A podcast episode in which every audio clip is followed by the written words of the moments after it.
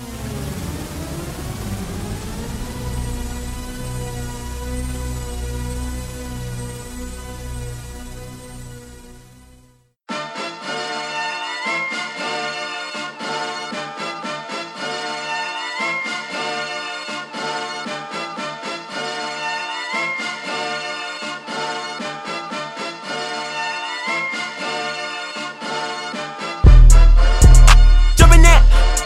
Olá, bem-vindo a mais um Locadora do Trash. Eu sou o João. Eu sou a Dani B. E eu sou a Isa. E muito bem, muito bem, muito bem. Estamos de volta para mais um Locadora do Trash aqui no site do Terror Mania. E dessa vez, aproveitando, né? Acho que esse é o primeiro que nós fazemos desse ano de 2022. Essa grande homenagem aos grandes diretores do horror e dessa vez o homenageado é o grande Toby Hooper, né, que nos deixou há um tempo atrás, né, exatos quando foi que ele faleceu, em 2013, na verdade, ele faleceu. E e na verdade, não, não, mentira, desculpem, ele faleceu em 2017. Ele faleceu em 2017, aos 74 anos. E vamos fazer essa grande homenagem a ele aqui, né? 27 de agosto que ele nos deixou, então a gente vai fazer essa grande homenagem a ele aqui. No começo do, do ano, né? No acho que mês passado, a Netflix lançou o Massacre da Serra Elétrica, né? Que foi seu primeiro filme que estourou. Mas acho que a gente vai ignorar um pouco o Massacre da Serra Elétrica, porque a gente já tá saturado desse filme, para falar a verdade. E a gente vai le lembrar e falar um pouco dos filmes que ele fez, né? É, antes, né? Então vamos falar um pouco sobre ele logo após os recadinhos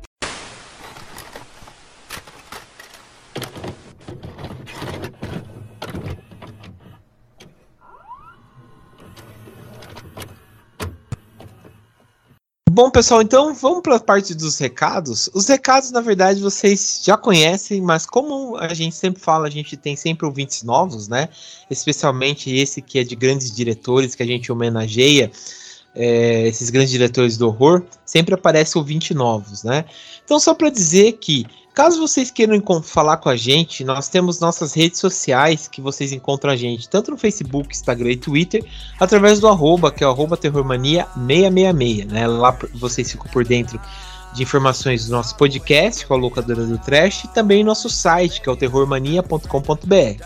E também vocês ouvem a gente não só né, no nosso feed do Anchor, mas também em todos os streams né, de, é, de música. Né? Temos o Spotify, o iTunes, o Deezer, o Amazon Music. Né? Então todos esses streams aí a gente tá lá, é só procurar na aba, na aba de podcast ou naquela aba de search aparecer lá, locadora do trash, é só ouvir a gente e ser feliz, né? E outra coisa, no post do Terror Mania, a gente tem lá o Spotify, né? Você clica lá, tá lá Spotify, ouça a trilha sonora do programa, que vocês clicam e já tá separado as músicas que a gente coloca para vocês ouvirem aqui, né? Que toca aí enquanto tá rolando o programa, vocês ouvem para ser feliz também. E outra coisa também, pessoal, a gente sempre deixa disponibilizado a lista dos filmes que a gente cita no Filmou, né? O Terror Mania tem um Filmou próprio, né? Que a gente deixa disponibilizado os filmes que a gente cita no programa, né? Então às vezes não precisa ficar voltando para saber qual filme que a gente citou e tal. É só ir lá no Filmou próprio do Terror Mania, ver qual que é o filme que é e também assistir e ouvir a gente, né? E caso vocês queiram a falar com a gente, ter um contato aí um pouco mais profissional, como sempre falo. Ah, quero fazer uma parceria, é, me fala comigo, não sei o quê. Manda e-mail pra gente que é o contato arroba terrormania.com.br, que lá a gente fala direto e tal, e fica bem mais fácil, beleza? Então, só relembrando, é contato arroba terrormania.com.br, beleza? Então, dados recados aí, vamos direto pro programa.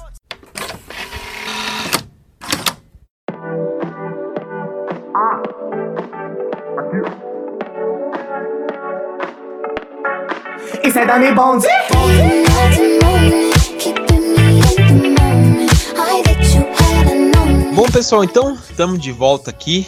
Vamos então falar um pouco sobre esse gênio, sobre essa pessoa, quem é o homem, né? Vamos falar sobre Toby Hooper. Eu acho que falar um pouco sobre Toby Hooper é falar sobre o cinema de horror e informação, né? De como mudou as coisas. O Toby Hooper, ele nasceu é, no Texas. É, acho que esse dá todo o contexto da pessoa que ele era, de como ele viu o terror e também como formou, né, a formação dele como cineasta, né? Eu digo isso porque ele começou como cameraman e depois ele virou como fotógrafo de documentário, tudo isso durante o, a faculdade, né? E isso foi muito importante para ele, né? E principalmente para abrir a cabeça dele em relação aos filmes, né? Porque a partir disso ele começa a ter uma visão de como ia ser, né, a, o cinema para ele, mas também acho que a formação dele como indivíduo, como diretor nas obras dele, né? a partir disso, em 74, né, mas bem antes, na verdade, a gente começa a ver que ele e o, o Kim Hensel, né, que é o criador também, né, que é acreditado como criador do Massacre da Serra Elétrica, eles começam a pensar de como vão filmar e fazer toda essa obra, né? Até no próprio livro da Darkflix, que é o. Darkflix não, da. Ai, esqueci o nome da, daquela editora lá. É. Ai, qual é o nome daquela editora lá que lança um monte de filme, livro de terror? Dark, Dark Side Dark Books. Side. Isso, né? É, saiu um livro até deles, né? Que eu, que eu tenho aqui, eu li. Eles contam, né? De como foi o começo do, do do pensamento né, deles, de como eles começaram a pensar de ser o, o, massacre da Serra Elétrica e tal, né? E é bem interessante isso, né? Porque o Toby Hooper, é, como eu disse, ele começou na faculdade a pensar e o massacre da Serra Elétrica serviu mais ou menos como um um trabalho de conclusão de curso, se a gente pode dizer assim, né? Então a gente vê aqui como se fosse uma conclusão de, de algo, né? De, um, de, uma final, de uma finalização de uma época. Né? Eu explico por quê. A partir dos anos 70, a gente tem vários contextos dentro dos Estados Unidos que acabam se encerrando, né? A gente tem o fim do, do que é chamado do American Dream, que a gente já citou sobre isso quando a gente fez um especial sobre o massacre da Serra Elétrica. Então era o fim do sonho americano. A gente tem também o, o fim do, do American Way of Life, daquele daquela cerca branca, daquele jeito americano de ser e tal. E a gente tem o podre, né, a podridão tomando conta, né, dos Estados Unidos daquela época. Começa a era Reagan, o Vietnã já está insuportável, já é quase 15, 12 anos de guerra do Vietnã, né? Então, vários malucos, várias pessoas começam a sair, voltar de lá detonadas da cabeça. Ah, os assassinos em séries que a gente né, tanto fala aqui já estão bombando, né? Então a gente vê que aquela coisa que antes era tudo maravilhosa já começa a cair por, por, por terra, né? A gente tem, por exemplo, a família Mason, que a gente citou, a gente começa a ver, por exemplo, o assassino de Golden State, né, que era um cara que estuprava, matava um monte de gente na linha de São Francisco ali. A gente tem nessa época, por exemplo, o assassino do Zodíaco, que vai aterrorizar ali São Francisco também nos anos 70.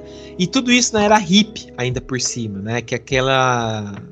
Que vamos dizer, é o, é o finalização do, do, do que era o sonho americano. E o, o Toby Hooper vai usar uma pessoa que vai, vai inspirar o, o, Ed, o o Leatherface, né? Como um, o principal vilão, que o Ed Gein, né? É, o Ed Gein era uma pessoa totalmente isolada né, da sociedade. Ele era uma pessoa é, pare, assim, né? Ele vivia com a mãe, ele não tinha muito contato com outras pessoas.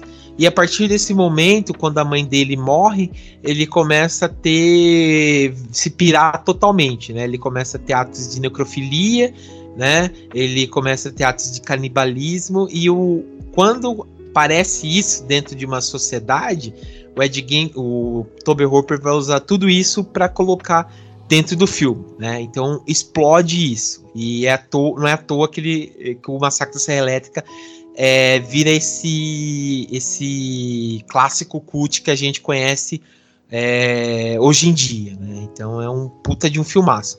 E é a partir disso que a gente vê que ele explode e vira um puta de um diretor que a gente conhece hoje em dia, né? Então daí explode a gente vê outros vários filmes dele que são simplesmente sensacionais, né? A gente comentou no último podcast, né, que a gente falou, a gente falou do Devorado Vivo, It Live, né, que foi logo depois do Massacre Elétrica, que saiu em 77, que também foi baseado num, num, num ato, né, de, de, um, de, um, serial killer e tal, né? É, depois a gente tem outros filmes dele que também foram foi tipo sucesso assim, né? Tem um dos meus favoritos que foi o Vampiros de Salem, que foi baseado numa obra do Stephen King e tal, né? Então é um baita de um, de um diretor aí, né? É, mas antes da gente comentar um pouco a mais, eu vou perguntar aqui para minhas colegas. Vou começar com a Dani, que está um pouco quietinha. Dani, é, qual que foi o seu primeiro filme que você assistiu do Tober Hooper? Ah, não consigo lembrar, mas com certeza deve ter sido o Massacre da Serra Elétrica. Acho que é o mais clássico, né? A gente, a gente evita falar, mas a gente roda, roda, roda e volta pro massacre da Serra Elétrica, mas é porque foi assim um filme de terror que eu vi já quando eu tava ali na adolescência, aquela, aquela fase, né, que a gente vai descobrindo os filmes, vai descobrindo nosso gosto, e foi um filme muito marcante para mim. E eu acho que muito pelo que você falou, assim, acho que é um filme com uma identidade muito forte, muito diferente do, do padrão, né? Até hoje é um filme referência, então eu acho que ele, é, ele sempre foi um diretor assim com muita personalidade no trabalho dele. Entendi, isso é verdade. O, o personalidade é o que marca as obras dele mesmo.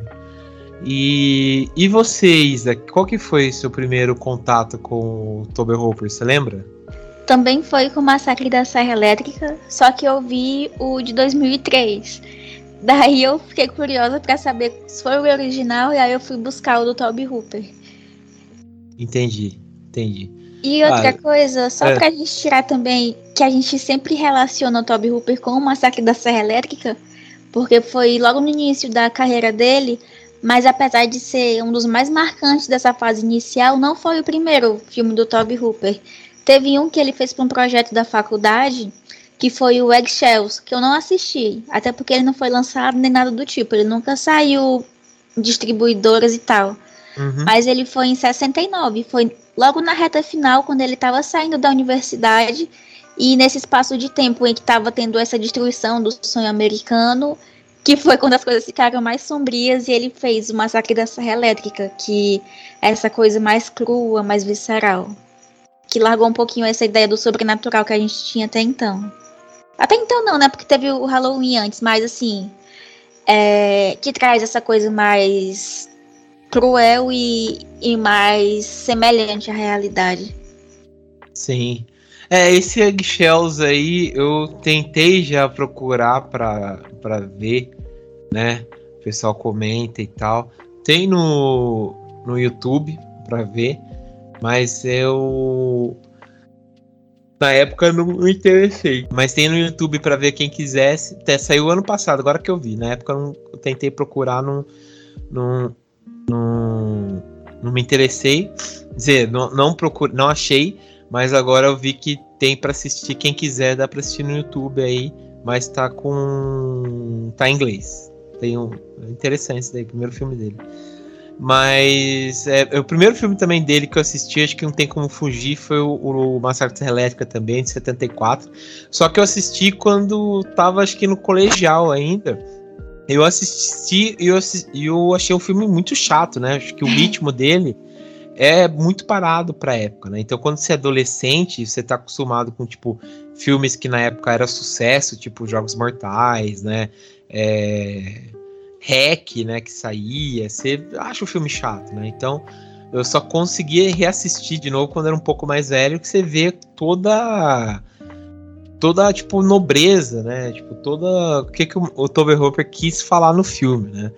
Mas beleza. Bom, só para a gente finalizar essa parte aqui de introdução sobre o Toby Hooper, né? Eu vou deixar para falar um pouco sobre mais sobre Poltergeist, Pague para entrar e tal, é no, nos próprios filmes que a gente vai comentar. Mas só para finalizar, dizer que, né, que tipo o saiu depois, né, em 1986, a continuação do, do Massacre da Serra Elétrica, que é o Massacre da Serra Elétrica 2, né, que foi como posso dizer, né? Foi, foi ao mesmo tempo divertido, mas foi ao mesmo tempo uma bosta, podemos dizer? podemos colocar assim, né? Acho que a gente pode colocar, né? Por quê? O Toby Hooper fez uma, vamos dizer, é, fez uma assinou com o diabo, a gente pode dizer assim, né? porque ele, ele quis né, assinar algumas coisas aí, tipo, para ter dinheiro para fazer alguns filmes dele. É, e quem, com quem ele assinou? Ele assinou com a Canon Filmes, né? É, a Canon Filmes, que é dos irmãos, dos primos, né, Goblins, né, da Gollum Goblins, é, que é responsável por filmes simplesmente sensacionais, como Falcão, Campeão dos Campeões, Comando Delta do Chuck Norris, a continuação do Superman, né? O Desejo de Matar, a continuação. Então, é, Co Salone Cobra, né? Só filmaços aí dos anos 80. E o, o, o Toby Hooper assinou com eles, né? Para fazer uns filmes deles. Só que no contrato tinha o quê? Tava lá que eles queriam a continuação do massacre da Serra Elétrica, né? Que, se a gente for ver, não tinha para que ter uma continuação. Só que de tanto insistir, insistir, o Toby Hooper fez e fez, vamos dizer, de qualquer jeito e virou uma comédia, se a gente for pensar, né? Aqui a gente vê a família Sauer, né, novamente entrando em ação. O próprio Leatherface muda totalmente a característica dele, ele vira tipo um bobo alegre, se a gente pode colocar assim, né? Então a gente vê a presença do Dennis Hopper, né, na, no próprio filme, então ele vira uma figura cômica no filme, é bem engraçado, mas é tipo, como tem a presença do Toby Hooper, vira um filme cult também, né, então é, é bem engraçado essa, essa parte aí. É, e e para não ser de todo mal, a maquiagem do Massacre da Serra Elétrica 2 é pelo Tom Savini. Deve é. também vale a pena olhar. E a capa do o cartaz, na verdade, porque o cinema é muito bom, porque parece uma boy band. E o, o Leatherface tá fazendo um muquinho. É, é que na verdade eles que, queriam, fizeram de propósito, né, pra, pra homenagear o Clube dos Cinco, né, uhum. do John Landis lá, né, então eles, eles fizeram essa homenagem aí macabra, mas foi... É, você foi assistiu muito... o primeiro para poder se sentir mal e ficar um pouco assustado, e tu vê o dois para poder rir. É bem isso. É isso. bem isso. Mas o. Mas enfim, daí ele fez várias outras coisas, né? Fez muitas coisas para TV, entre elas dá para vocês verem a série Mestres do Terror, que está disponível na Darkflix, que é muito bom. Fez o Tales from the Crypt também, que é bem legal. Perdão, bem legal e tal. É, ele fez bastante coisa aí que vale a pena vocês verem aí beleza?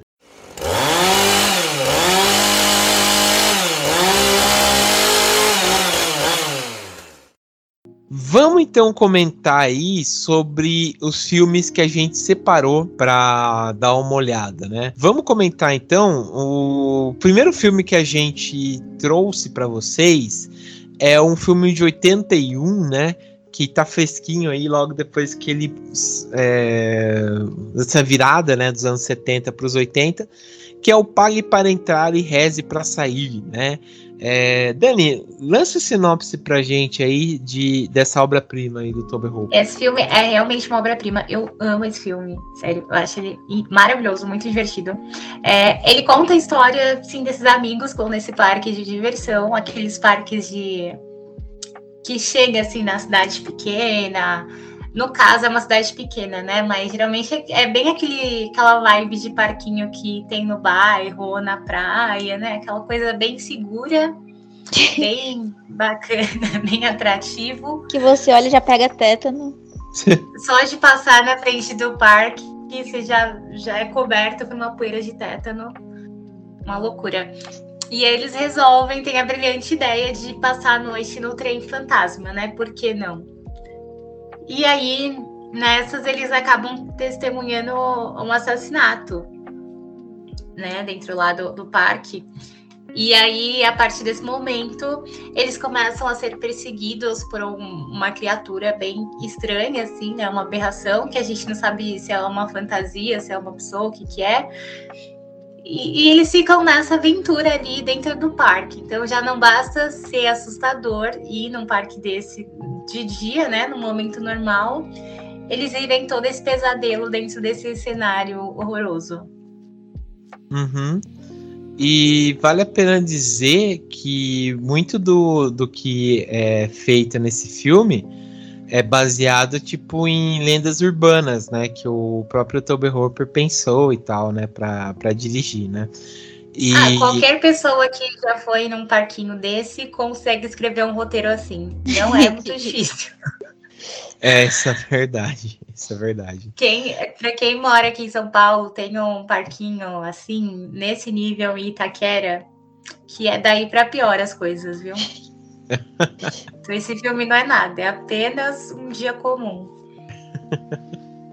Pior que é. Gente, se o, o Toby Hooper ele fez esse monte de filme baseado na vivência dele lá no Texas e tal, imagina se ele morasse no Brasil. Eu Nossa. acho que não estava preparado para isso. Bem isso mesmo, cara. E esse filme, eu lembro uma vez que eu vi na no SBT. Não, na Globo, aliás. Na Globo, muito tempo atrás, que passava à noite esse filme. E o nome dele também é, é bizarro, né? Pague para entrar e reze para sair, né? E tem um puta de elenco. Eu lembro uma vez que eu assisti na, nessa nessa coisa tipo de assistir com os colegas à noite, né? E a gente assistiu, a gente ficou tipo barbarizado, né? Primeiro porque não pelas cenas de mortes e tal, mas pela cena que tipo totalmente aleatória do menino invadindo e vendo a irmã tomando banho. A gente ficou caralho, que coisa bizarra, sabe? Eu fiquei totalmente assim, a gente, a gente Qual ficou, caramba. É, sabe? E logo no início. É, a ficou caramba, cara, sabe? E, e tipo, é muito assim, muito ruim. e, mas vale a pena dizer que tem um puta de um elenco nesse filme, principalmente por conta que tem a Elizabeth é, Bridge, né? Que faz a atriz principal e tal, que é a Final Girl, né? E ela tá no Amadeus, né? Que ela é a, a, a esposa do Mozart, né? No Amadeus, que é uma puta de uma atriz e tal, né? E ela que, que sobrevive, é, já dando spoiler aí, se bem que o filme é de 81, né? Então, mas é ela que tá lá e tal, né? E é uma puta de matriz aí que vale muito a pena comentar, né? É, e adoro esse filme também, né? Esse filme aí é sensacional. E a questão, tipo, de, de, de explorar essa, essa coisa de, tipo, ah, você, você entra naquele mundo lá, né? do parque de diversão e você vê aquelas coisas bizarras e tal. Achei sensacional, cara. E o cara, o malucão lá, né, que, que é deformado também, achei bem legal. Né? E também é massa é, a referência que eles fazem de como vai ser a estética do monstro, né? Porque desde que eles entram lá naquele parque de diversões, tem aquela ala toda voltada para animais que nasceram com duas cabeças ou uma cabeça com uma formação. E é tipo, dando uns spoilers de como que vai ser o, a criatura, o vilão, no fim das contas. Sim, nem me fale. E ele me lembrou bastante aquele filme do. Do. Ai, do diretor lá do SUS, caramba, do Dario Argento lá. Ó. Achando parecido com a mosca do Cronenberg, a estética dele. É, bem parecido também, mas o fenômeno, lembra aqui, fenômeno. Hum. O, o, o filão no final do, do fenômeno é igualzinho o, o, o menino do, do final. Ele é igualzinho. E, e achei bem parecido com, com com esse daí, né? E até lembrar também que, que tem o American Horror Story, né? Que do, do Ryan Murphy, que foi o, o Horror Story Freaks, né? Alguma coisa assim, né? Ah, o Freak Show. Freak Show, né? Que, que pega essa coisa, né? Do parque de diversão também, né? Que, que é bem interessante também. que é baseado nesse daqui, né? Eu achei, achei bem legal.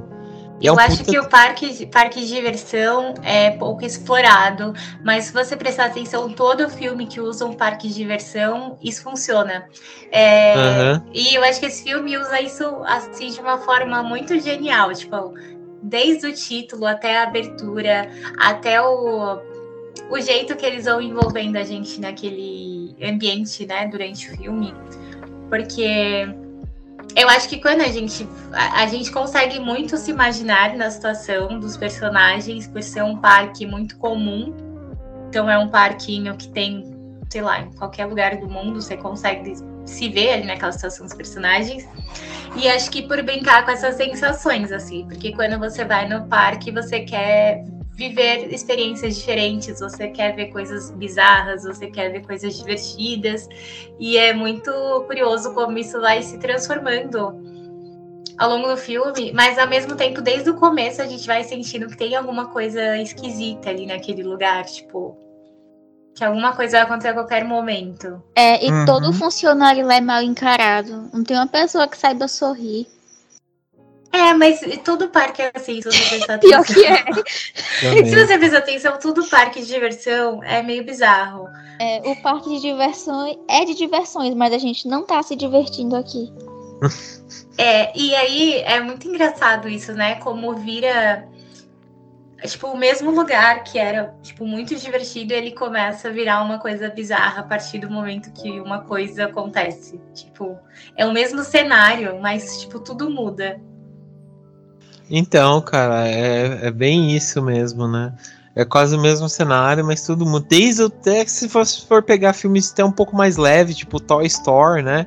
O Toy Story 4 que passa num parque de diversão é bem bem é, sinistrão, tenso, é. é. tenso e tal, né? É bem se é um lugar para divertir, você sai tenso do lugar, né? Então é horrível mesmo. E é, eu não gosto muito do, dos personagens desse filme, eu acho eles bem chatos, na verdade. Não fiquei uhum. torcendo para ninguém. mas eu acho muito curioso também como uma personagem muito assim, que não, não é nada, tipo. Ai, eu não queria. Eu ia ofender a, a personagem, coitada. Mas ela não, ela não é muito importante. Tipo, é. ali mais da metade do filme, meio que ela é indiferente e no final ela acaba se tornando a final girl ali da história. É uma coisa que me surpreendeu muito a primeira vez que eu vi, porque eu não estava esperando.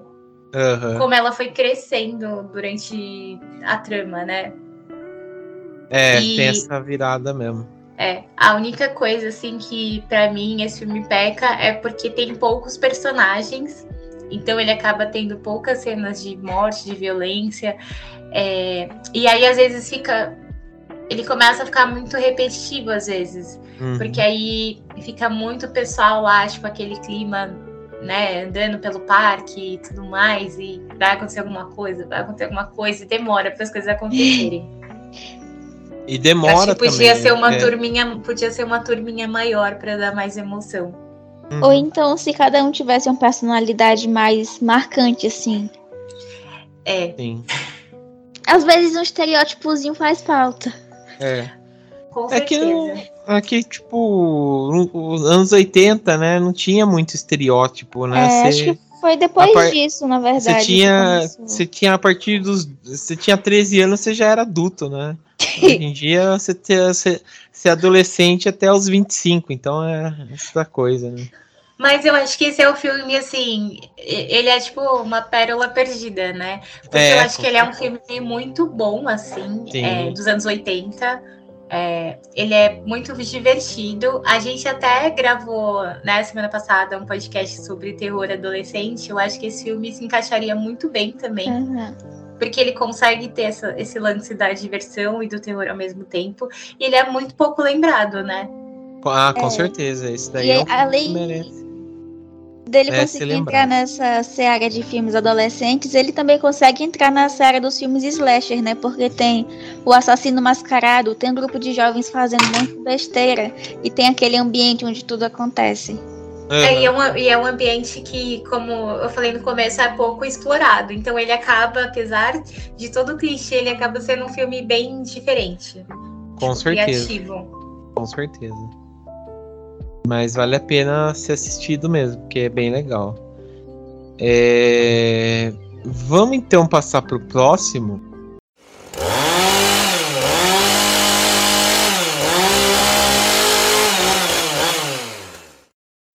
Próximo aqui que a gente separou, que também é um puta de um clássico aí do cinema, que saiu um ano depois do, do Pague para Entrar e Reze para Sair, que é o Potengeister, o Fenômeno, né, de 82, que diz as más línguas que o Tober Hooper não dirigiu, que quem dirigiu realmente foi Steven Spielberg, que é um clássico absoluto aí de terror, eu amo de paixão.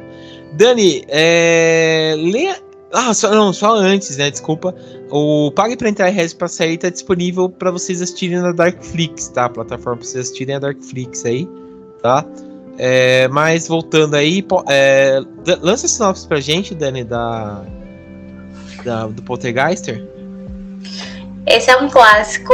Eu, será que alguém que ouve a gente nunca vê esse filme? Ah, com certeza tem, com certeza. Sempre tem alguém, né? É, esse filme conta a história dessa, desse né, casal jovem da Califórnia, essa família feliz, ensolarada, que ser aquela família deles lá, tudo muito bonitinho, tudo muito comercial de margarina, até que uma da, das filhas deles, ela começa a ter um comportamento bem esquisito, né? Então, ela começa a conversar com a TV. Isso na época o pessoal achava esquisito. Hoje achar Hoje é super normal, né? Eu converso com a TV, mas não tinha a Cortana naquela época, não tinha Alexa, não tinha é, Google, não tinha nada. Então era esquisito. Conversava com a TV, os móveis começavam a, os móveis começaram a se mexer sozinho. Começaram a ter vários fenômenos estranhos dentro dessa casa. E né? Todo mundo ficou, meu Deus, o que está acontecendo? Até que um certo dia, essa menina desaparece dentro do armário do quarto dela. E aí o único. E eles não conseguem encontrar ela. E aí é, eles conseguem, começam a ouvir a voz dela através da televisão, num canal de TV que tá ali sem sinal, né? E não era sem sinal igual agora, era aquele sem sinal estático. E eles ficam lá conversando com ela pela TV para poder saber o que está acontecendo. Até que chega o pessoal lá para sei lá, tentar resolver o problema, fazer um exorcismo, enfim. E saber o que, está acontecendo nessa casa, se ela está mal assombrada, o que, está rolando. É basicamente isso. Entendi. É, é basicamente isso mesmo. E é um puta de um filmaço, como a gente falou, né? Eu acho que vale a pena dizer que foi uma parceria bem sucedida, independente se o, o Toby Hooper tomou ou não tomou a di direção. Foi uma parceria bem sucedida com o Steven Spielberg, né? E foi tão bom porque ganhou três indicações, gerou três indicações ao Oscar, né? E, e, também por conta dos efeitos especiais que são simplesmente sensacionais, né? Eu acho que a primeira vez que eu assisti, eu era, tipo, estava na, naquela pré-adolescência, fiquei simplesmente, tipo, abismado, né? Fiquei com medo, fiquei, sabe, fiquei, nossa, né? Que filmaço e tal. E é muito bom, até os mistérios que eles colocam, né? Tipo, da Marianne, né? Que sai de um lugar, vai para outro, dela ser sensitiva ou não, ou é a casa. E o final dele, que é também um, um, um tapa, né? Na cara de tipo, da preservação dos. Do, da história americana, né, do, do indígena, né, melhor dizendo, achei muito foda. É, Isa, primeira vez que você assistiu, Diz aí, foi aquele choque ou não? Eu fiquei apavorada quando assisti isso pela primeira vez. E são duas cenas que ficaram muito marcadas em mim, que é aquela cena do boneco de palhaço, né? Por motivos que nós já sabemos quais são. É. E a outra cena é aquela do espelho do banheiro. Uhum. Que o rosto do cara começa a se desfigurar e se desmanchar todo. Nossa, eu passei eu muito tempo favor, sonhando com aquilo. Favor dessa cena até hoje. É. Pronto, eu assisti esse filme uma vez quando eu era pequena e a última vez que eu assisti ele foi agora para gravar esse episódio de tão traumático que foi para mim. E as duas vezes assustou pra caramba, né? Uhum. Ainda mais quando você sabe o quanto de coisa estranha aconteceu nos bastidores e com, com a equipe, com os atores, uhum. tudo. Acho que torna tudo muito mais esquisito. Sim, sim. É, aguenta aí pra gente falar que merece. é, peraí, aguenta aí. É, e, Dani, e você, primeira vez que você assistiu, como foi aquele choque lá? Foi. Foi gostoso? Foi aquele choque lá que você ficou sem dormir? Como foi? Aquele choque inesquecível, né? É, eu fiquei muito apavorada, assim. É, a, a Isa já citou, né? Tem essas cenas que são muito marcantes. E mesmo sendo muito clichê, esse lance da televisão, assim, me pegou demais. Porque eu sempre fui, gostei muito de ver TV, assim, quando era mais nova. Então, tipo, essa cena da, da menina, assim, né? Dela, dessa coisa que ela tem com a TV, é, foi uma coisa que me deixou muito impactada, assim, quando eu vi. E, uhum. e o, o filme em geral é, óbvio que com o passar do tempo, é, algumas coisas elas vão perdendo um pouco o efeito sobre a gente, né? Tipo, se eu não tivesse visto antigamente, eu vi esse filme hoje, eu não sei já, se eu ficaria tão assustada. Mas eu acho que ele consegue muito brincar muito com os efeitos visuais, assim, é, do terror, fugir muito do óbvio. É, eu acho que ele é um filme extremamente criativo e diferente até hoje é, em questão dos sustos, em questão do, da forma como ele vai mostrando é, essa maldição que está sobre a casa, da gente ficar na dúvida o tempo todo do que está acontecendo, é, de como os fenômenos vão se manifestando ali, né, na, uhum. na família e tudo mais. Eu acho esse filme incrível, assim, até hoje. É, acho que ele merece muito essa, essa coisa que tem em volta dele, né? Porque Sim.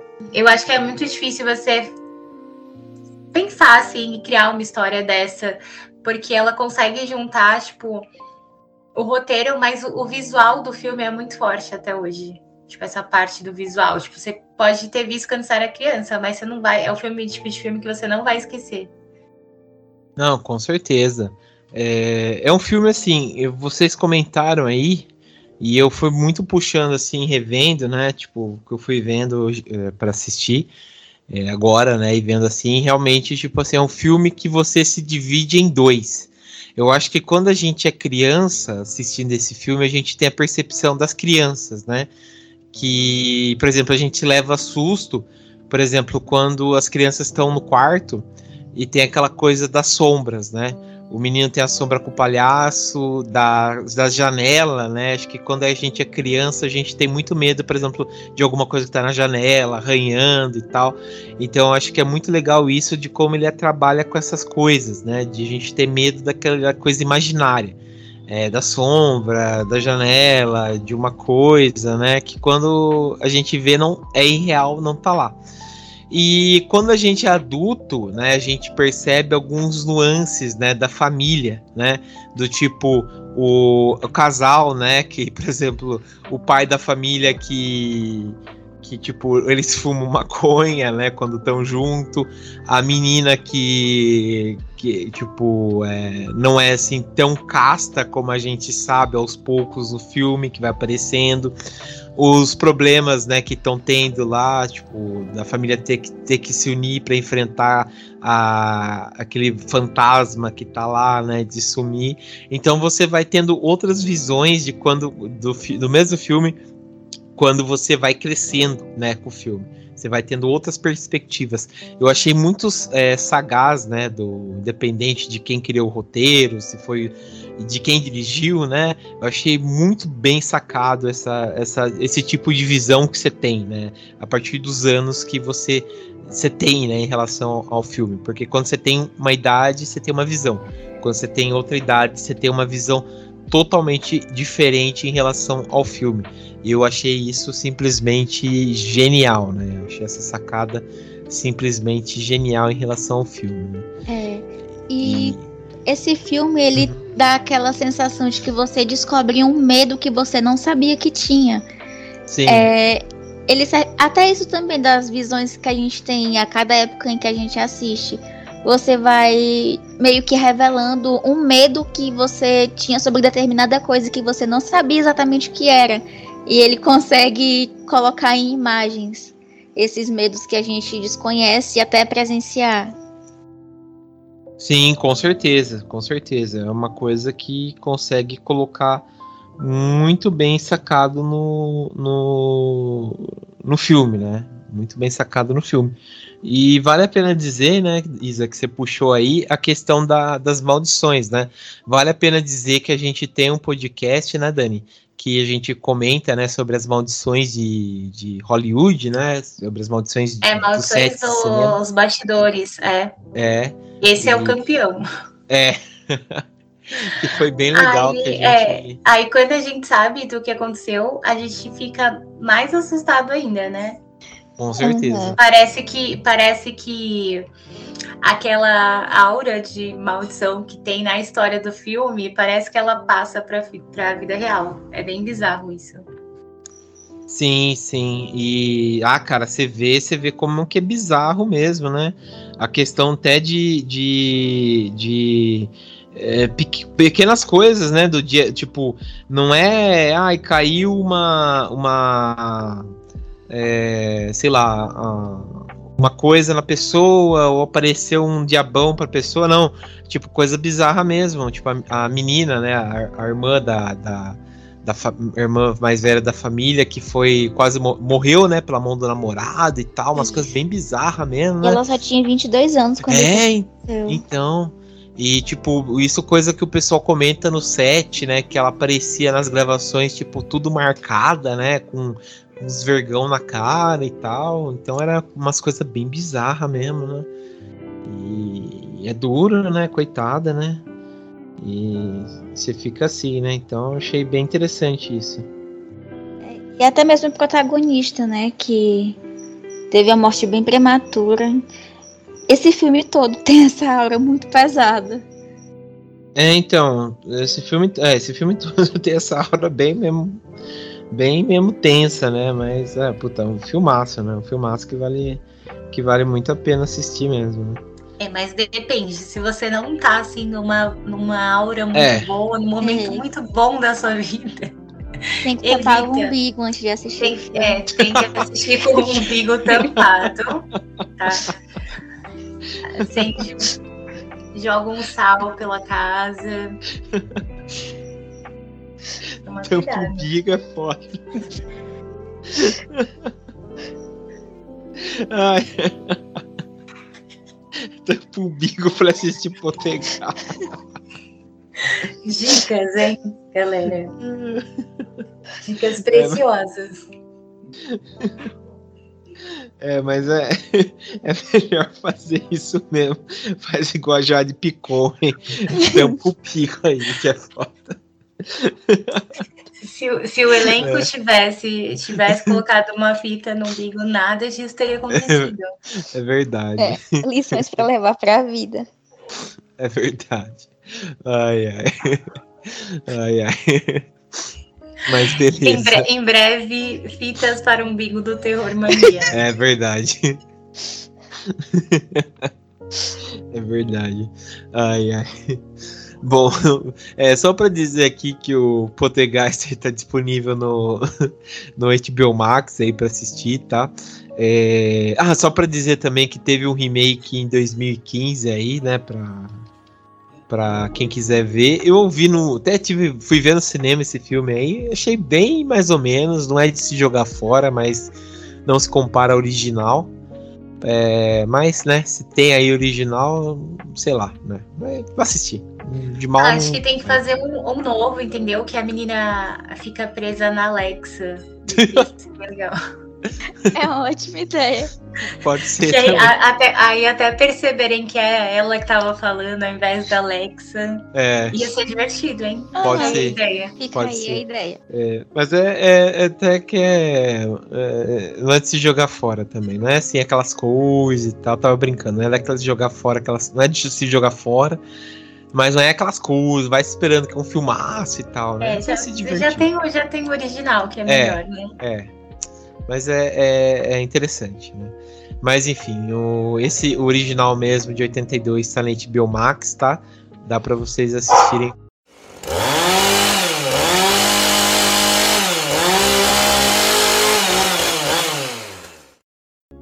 bom, vamos então passar pro terceiro filme aqui que a gente separou. É, o terceiro filme, ele é o Invasores de Marte, tá? Que é um remake que tá disponível para vocês assistirem, já falar já de cara, tá para vocês disponível para vocês assistirem ou na Darkflix ou no YouTube, dá para assistir legendado também, HD, tudo bonitinho, dá para vocês assistirem lá.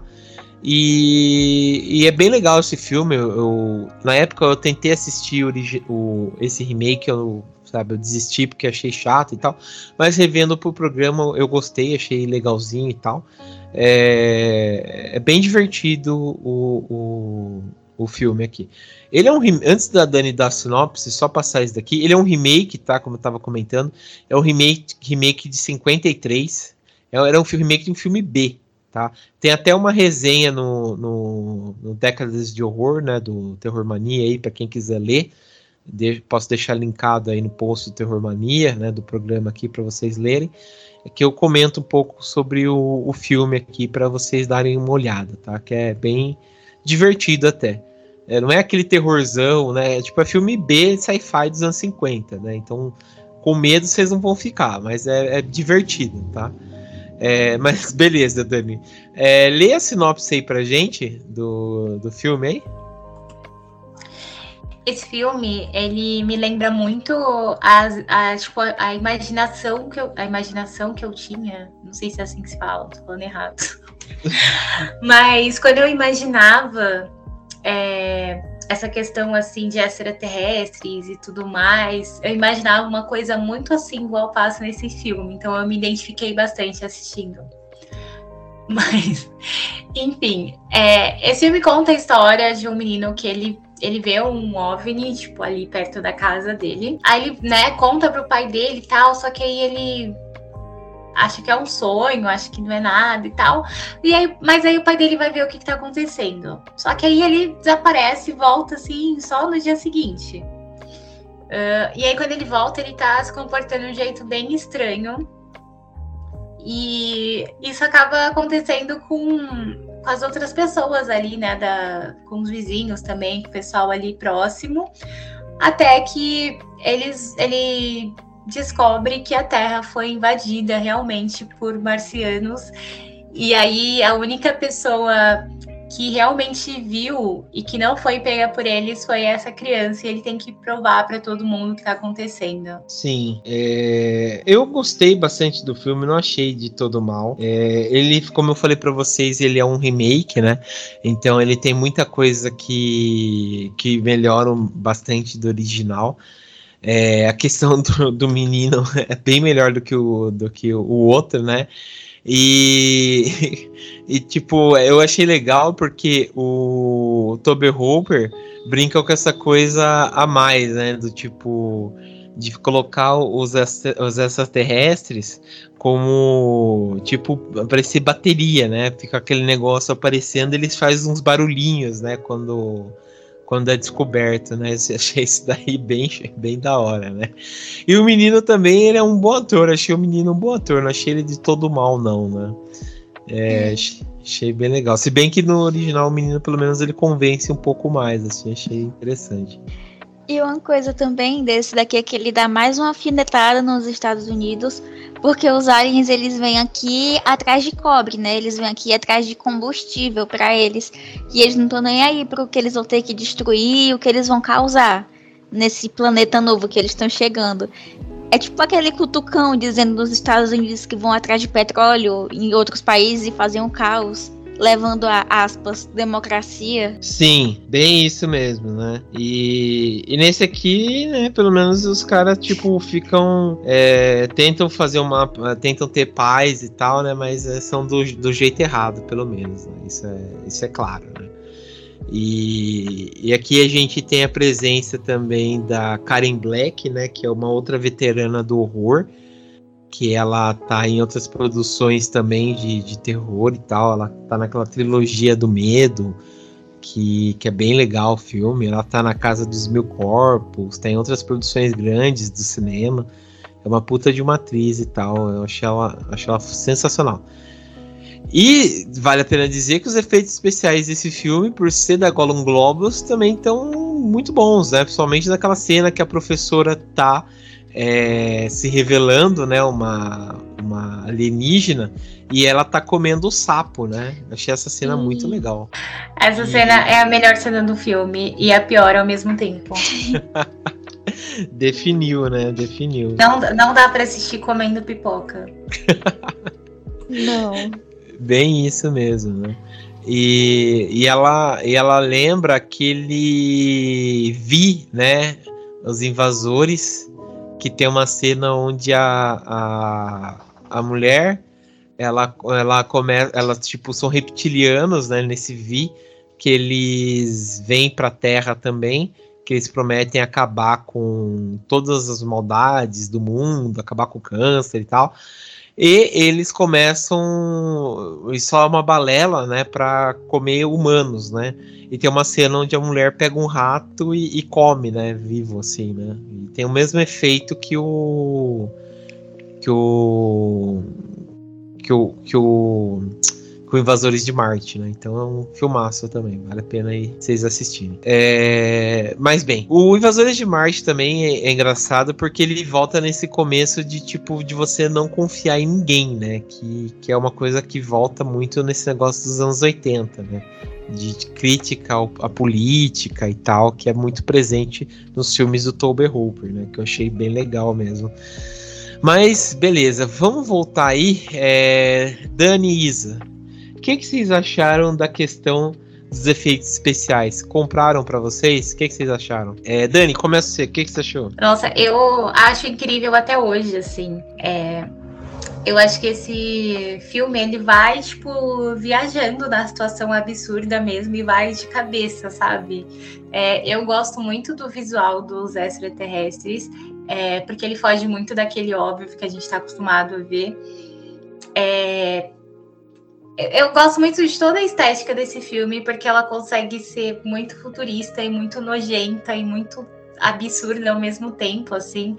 E acho que é um filme que, para mim, envelheceu muito bem. Tipo, é óbvio que é um filme bem trash, não é tipo um filme para você levar a sério, mas eu acho que é uma coisa muito tosca, porém muito bem feita.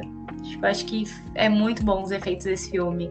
Você, se você tipo, estiver com a mente aberta, você consegue muito viajar para dentro daquele universo. Entendi, isso é uma verdade. Dá para viajar e é bem angustiante mesmo. Principalmente porque a gente vê um menino tentando né, sobreviver naqueles ataques de alien, né? Que é o mais legal mesmo. Sim. E, e vocês, o que, que você acha? É, por mais que ele seja um remake dos anos. Assim, ele seja nos anos 80, mas ele tente passar uma coisa mais antiga, fica um aspecto que não é datado, né? Porque você olha aquilo claramente podia ser na década de 80, como podia ser na década de 50, e a questão dos alienígenas e da nave tem também essa estética mais atemporal, né? Porque não dá para saber que ano é aquele. É uma coisa completamente desconhecida. E tem muito dessa questão lúdica e de imaginação, até como a Dani falou mesmo, quando a gente é criança, como que a gente imagina os alienígenas, e ele acaba fugindo desse tradicional. E como o filme todo ele é pautado nessa questão mais exagerada, no até mesmo por conta do, do cinema sci-fi que ele está remetendo, esse exagero todo fica muito charmoso, né? Porque esse exagero em luz fica parecendo um show de banda de forró, assim, depois das três da manhã. e um monte de alienígena, assim, que você nunca viu nada igual. É abraçar o exagero e ter uma experiência maravilhosa com esse filme. Porque ele não é de terror, ele dá um quentinho no seu coração, uma coisa meio nostálgica. Sim, sim. É uma coisa bem, assim, interessante mesmo. Né? E a questão dos efeitos e tal é sensacional mesmo. Eu gostei bastante e, e realmente é uma aventuraça bem, bem legal mesmo. Típica sessão da tarde, né? E... É, eu lembro, esse filme passava no, no SBT, né? Eu lembro filme quando eu era criança. É. E, e, e legal é que esse filme também foi dirigido pelo Dan Bannon, né? O Dan Bannon, para quem não sabe, é o diretor né, do, do, da Noite dos Mortos Vivos, né? É, Retorno dos Mortos Vivos. E também o, o, criador do Alien, né? Então tá explicado muita coisa do, do, do porquê dessa coisa extraterrestre e tal, né? Então é bem interessante essa parte aí. Né? Então é, é bem interessante vocês assistirem esse filme que vocês vão curtir. Vale a pena mesmo.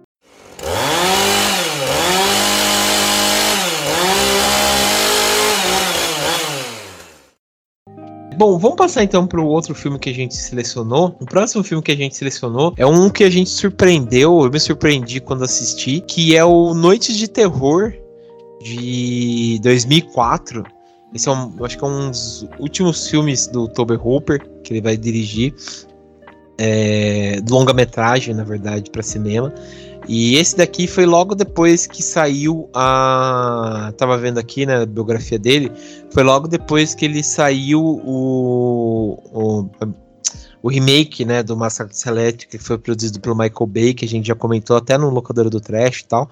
É, então ele aproveitou e foi conseguiu financiamento e foi fazer uns outros filmes, né? Então ele foi fazer esse que é o Noites de Terror, né, de 2004 que dá para vocês assistirem antes que eu me esqueça no YouTube. Dá para vocês assistirem, mas tá dublado, mas a dublagem tá excelente. Eu gostei bastante da dublagem desse filme. E, e é um filme sensacional. Achei, achei bem divertido. É... Dani, você comentou que você não conseguiu assistir, né? Isso daí?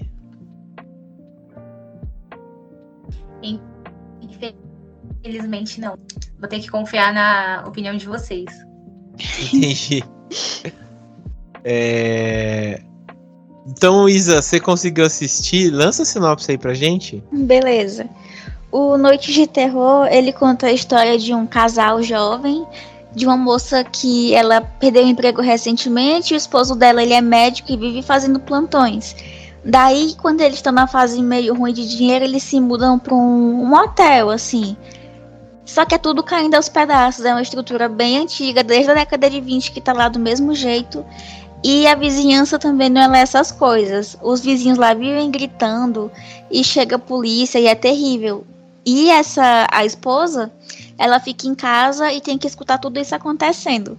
Daí as coisas começam a ficar mais estranhas do que o normal e as pessoas daquele prédio vão sumindo sem motivo aparente.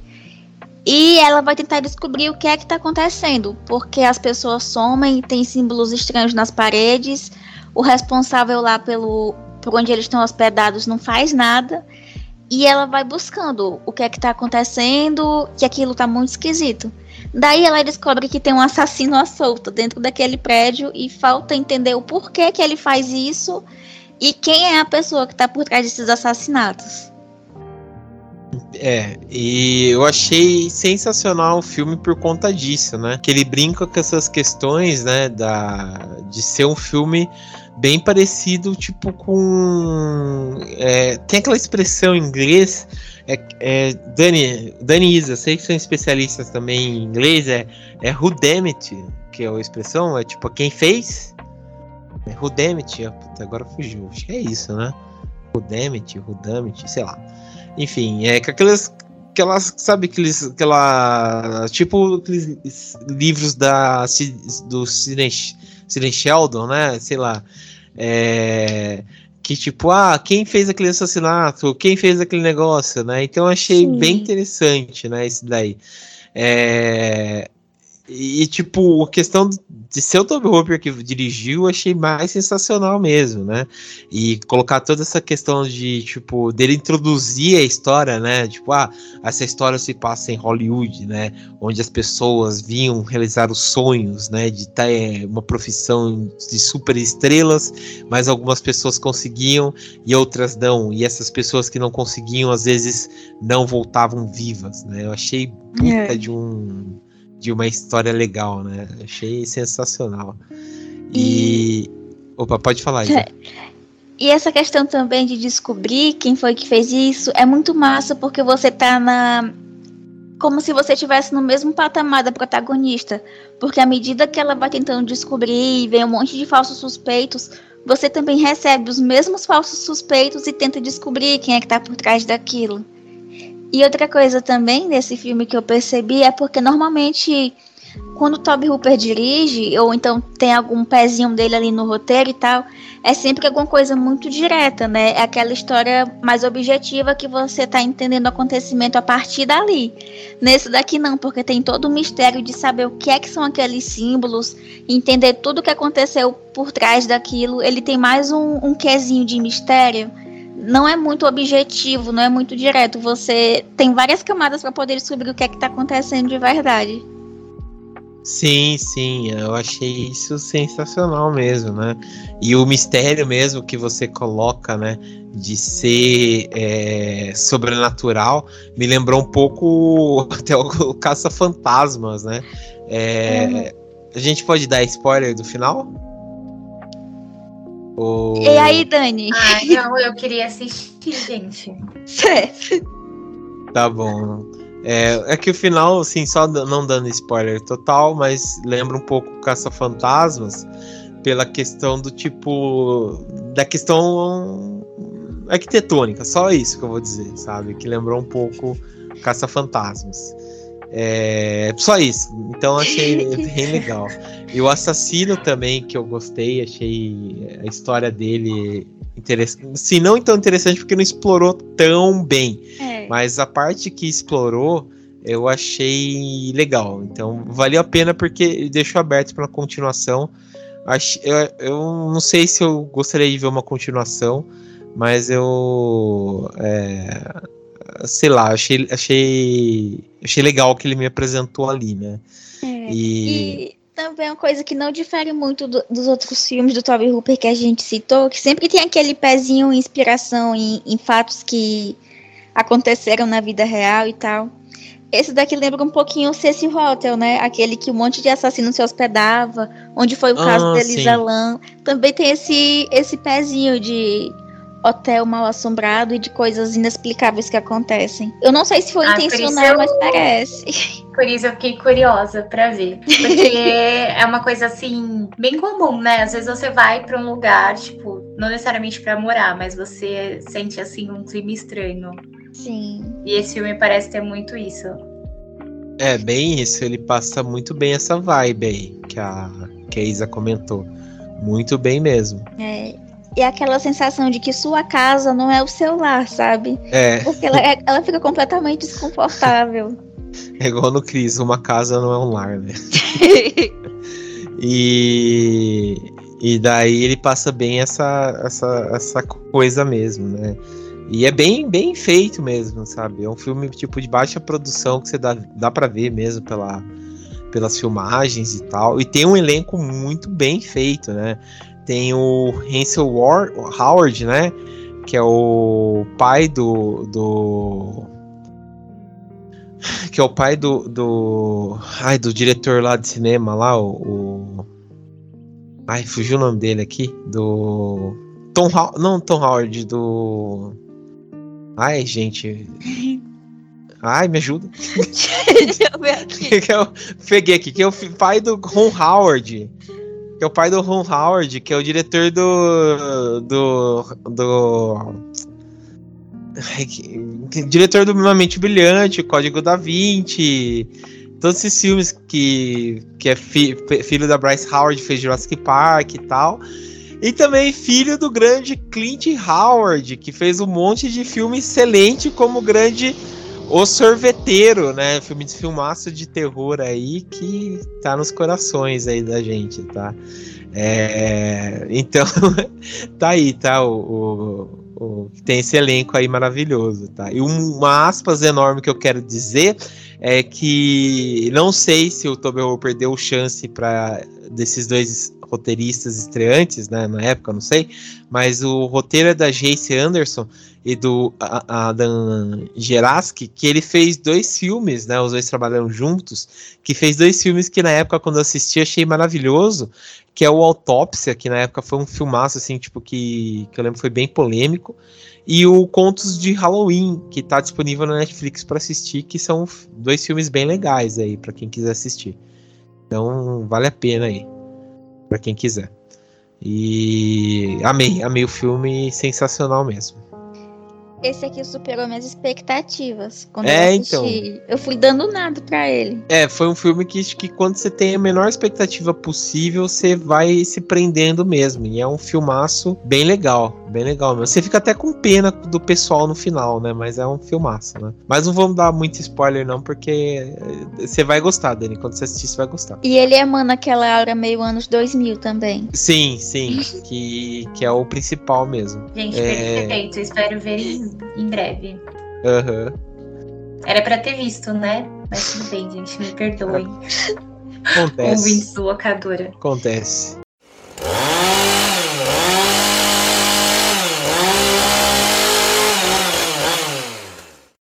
Bom, vamos então passar pro, pro próximo. O próximo aqui que a gente separou é uma outra produção também que eu, eu confesso que eu não assisti ao todo porque eu parei de assistir, depois eu esqueci dele, que é o Mortuária de 2005. Que quem, esse aqui acho que foi o último filme mesmo que o Toby Hooper é, dirigiu ou não? Não, tem um outro filme que chama Dijin de 2012, que esse sim foi o último filme que ele, que ele dirigiu. É, daí depois ele faleceu em 2017. Mas. Dani, cê, Isa, você assistiu, né? Esse mortuário aí. E aí, o que, que, você pode dizer? Eu só assisti até uma metade só, então não posso comentar muito. Mas aí, o que, que você. Lança a sinopse e o que, que você achou? Certo, a sinopse do filme é assim: uma família eles se mudam lá para uma casa nova que a, a mãe dessa família vai tentar construir uma carreira na parte funerária e tal. O problema dessa casa que eles conseguiram é que ela fica dentro de um cemitério. E lá era onde funcionava a parte do mortuário. Tem um monte de cadáver enterrado debaixo da casa deles. Daí já dá pra ter noção de que o negócio não vai prestar.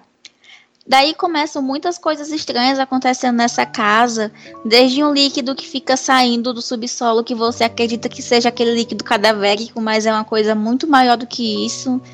E todos os adolescentes dessa cidade são horríveis. E é aquele filme que dá a sensação de que o jovem tem que acabar. E é muita coisa acontecendo ao mesmo tempo. Até então a sinopse pode ser dada até aí, porque daí pra frente tudo muda completamente. Porque o que tinha para ser um filme de casa mal assombrada ou então de maldição virou uma mistura de filme de zumbi, de coisa paranormal e de serial killer, tudo misturado. Você não sabe o que é que você tá assistindo, mas é uma mistura boa. Sim, bem, bem isso mesmo. A vibe até onde eu assisti, eu achei assim, tipo, estranho ao máximo, sabe? Tipo, é bem clima de, de filme, sei lá, estranhão mesmo, né? Mas, sei lá, eu não, eu não, não, confesso que eu não curti tanto, assim, até o ponto que eu assisti, né? Mas eu, eu preciso terminar de, de, de ver, né? É, e outra coisa sobre ele é que quando a mãe dele não tem experiência nenhuma com essa parte funerária. Daí uhum. coloca um monte de corpo para ela poder abrir e fazer as coisas. É numa salinha é. normal assim, uma parede normal e tudo insalubre. E ela esquece de luva. É um negócio assim que, se você for da área da saúde, você vai ter um troço assistindo. É um tutorial de como pegar infecção cadavérica. É, então, essa parte eu vi, achei muito bizarro. A mulher, tipo, não tem nada a ver, só compra casa. Tipo, quando você compra casa, você herda a profissão junto, sabe? Eu achei muito bizarro, né? E, e ela pega umas maldição, tipo, totalmente aleatória, né? Achei bem bizarra essa parte aí. Mas, mas em si, sei lá, né? É bem estranho. E tem também no elenco aquele. O, aquele Dan Bride, né? Que você já, deve, você já viu ele em 300 filmes, né? Que ele também tá no, no, no, filme. É. E... Ele é aquele tipo de ator que você sempre vê, mas nunca lembra o nome. É. Você né? sabe que ele viu ele em algum lugar. Também, né? Que ele faz tipo aquele adolescente chato, né? Problemático, que só vai arranjar conf confusão. E, e. E daí, tipo, ele ele aparece, né? Ele é o filho lá do casal, da, da, da é o filho lá, né, que tá lá, e só arranja confusão, só isso, né, basicamente. É, e tem uma irmã dele que não serve pra nada na história. Bem isso, né? Acho que é um, a gente pode chegar na, na conclusão que é um filme bem dispensável, né? É.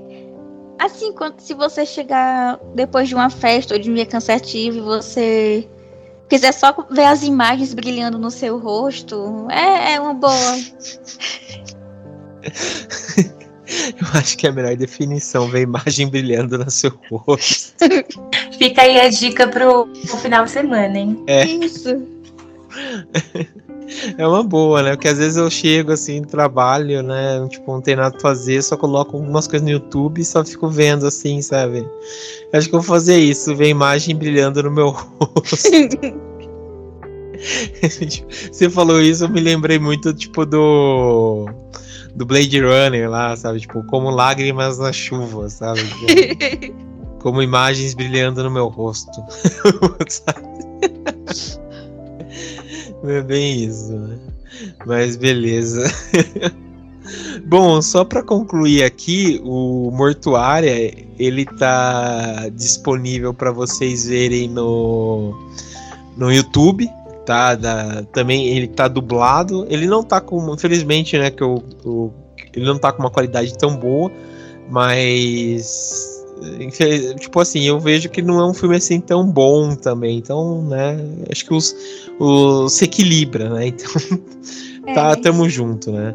É, mas, no né, caso, essa, essa é uma não recomendação, né? É, é só para mostrar que o Toby Hooper também erra às vezes. É, também erra, né? É normal, entendeu? É. Mas caso você queira ter alguma coisa brilhando no seu rosto, né? Imagem brilhando, tá ali, né? Mas é, por título de curiosidade, né? Pra ver alguma coisa, dá pra assistir assim, né? Claro que não vai ser naquela qualidade, né? Daí, mas dá pra ver. É, mas enfim.